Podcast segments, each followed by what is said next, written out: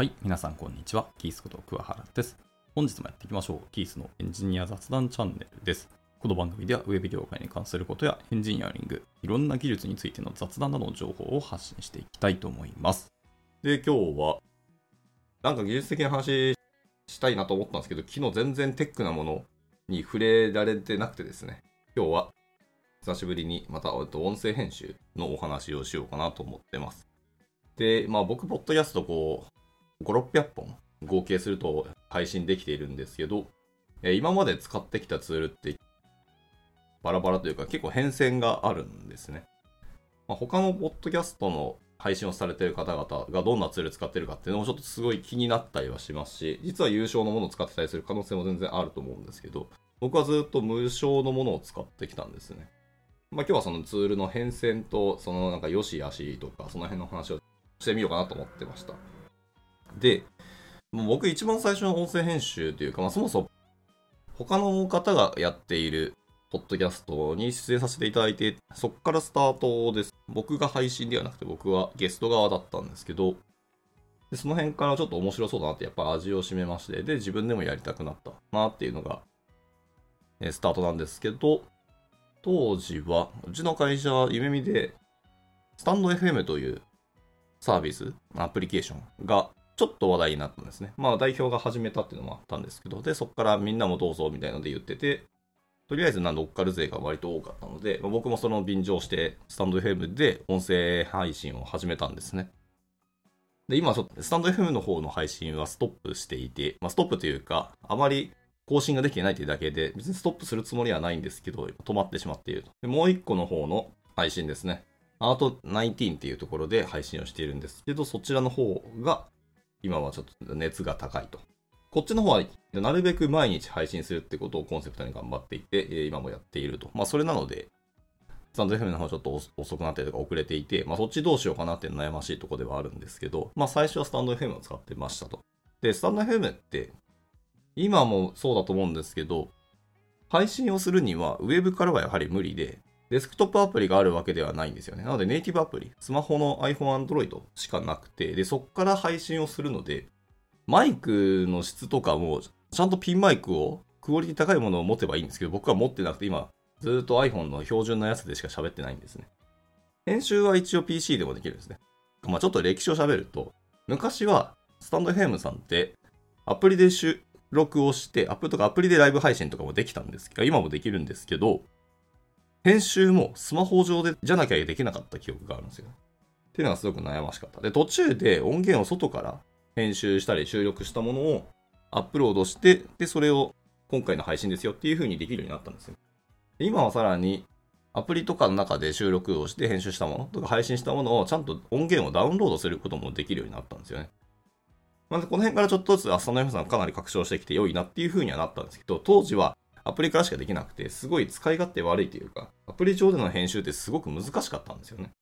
まあ途中でちょっとずつ変わったと。さらに BGM ですけど、スタンド FM さんが最初から用意していた BGM を使えたんあのいっぱいあったし種類も豊富で良かったんですけど、あの音の強弱とかも全然変更できなかったんですよね。BGM は BGM 専用の音量があって、固定化してたんですよね。まあ、何秒間でこう音がちっちゃくなって、また締めのところで音が大きくなるとかも一応あるんですけど、デフォルトで勝手にされるので、そこの辺がちょっと融通きかなくてめんどくさいなっていうのはあったんですよね。今は、まあ、外から音声編集したものをアップロードできますね。アップロードもウェブからアップロードできるようになったんですよね。まあ、この辺もかなり便利になって、で、使いやすくなったなって正直ありますと。で、スタンド FM さん最初やってたんですけど、途中で、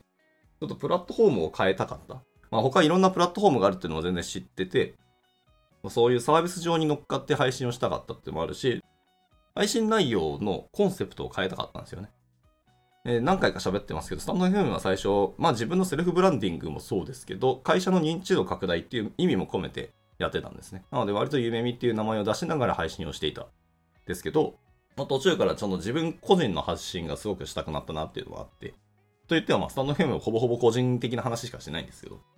もっとですね、テックなお話、エンジニアに寄ったお話をしてみたくなったっていうので、えーとアンカー FM っていうのを使ってました。はい。で、そのアンカー FM は最終的にまあ Spotify にこう集約をされるんですけど、アンカー FM にアップロードをすると、そのまま Spotify と Amazon Music for Podcast とえー、Google Podcast と、えー、Apple Podcast の4つに自動的にこう配信されるんですね。まあ、あと他にもなんか出てきてたっけ？なんだっけ？名前忘れましたけど、あの海外的なものあともう3プラットフォームにも自動配信されるみたいなところがあって、まあそれもすごく便利でいいじゃんっていうので、アンカー FM を一時期使ってました。で、アンカー FM は最初から音声編集とかもできるんですけど、アンカーはウェブブラウザー上ですね。サイト上で音をアップロードして、で、そのサイト上で音声編集をして、BGM とかもアンカーがデフォルトで用意したものがたくさんあって、それを入れて公開するみたいなことができるんですね。できるんですけど、最初僕もそれを確かに使ってた。で、手元にそういう音声編集のアプリとかツールを持ってなくて、まあ、あの Mac なので GarageBand は入ってるんですけど、それ以外使ったことがなくて、オンライン上で音声編集機能を使ってやってたんですけど、まあこれがですね、やっぱちょっと使い勝手がこっちも良くなくて、一通りの機能はもちろん揃ってるんですけど、いわゆるノイズキャンセリング機能とかがなくて、なので1から自分でいちいちノイズがあったところをカットしなきゃいけなかったりとか、そのノイズゲートでフィルタリング、音声のフィルタリングができないんですよね。これが割とだるかったってのと、まあ僕の配信はそうなんですけど、やっぱ配信の時間が長ければ長いほど、ファイルサイズがでかくなるんですよね。で、そうすると一個一個の動作に対してちょっともっさりするんですよ。で、下手したらネットワーク悪かったりすると、途中までやった作業が吹っ飛ぶことが何度かあったり、で、バックアップがアンカーフェムの中に残ってないんですよね。これまたすごく不便だなと思ってて。いやー、なんか、アンカー FM さんもうちょっと頑張ってくれないかなっていうのがあったんですけど、まあでもオンライン上じゃなくても、アンカー FM も手元で編集アプリとかを使って編集したものをアップロードして、それを音源としてやれますよと。で、そのアップロードした後から BGM をつけて公開するっていうだけもできるんですね。なので、最終的には僕も音声編集はもうちゃんと手元でやってアップロードするっていう方向に切り替えたんですね。で、今は GarageBand を使ってます。まあ、それ以外のツール、他にもいくつかあるんですけど、なかなか日本語対応してるものが少なかったりするので、一旦は GarageBand デフォルトのやつをそのまま使ってます。まあそんなクオリティ悪くはなかったりするし、いろんなプラグインとかもあるので拡張できるからまあまあいいかなって思ってたんですけど、えー、最近のですね、AI が搭載した音声編集ツールって、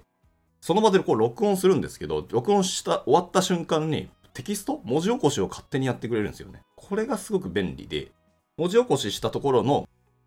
まあ、いわゆる言葉のヒゲとかがありますけど、その言葉のヒゲを選択すると、そこを消すと。テキストを消したら、そこまま対応する音声のところも勝手に消してくれたりするんですよね。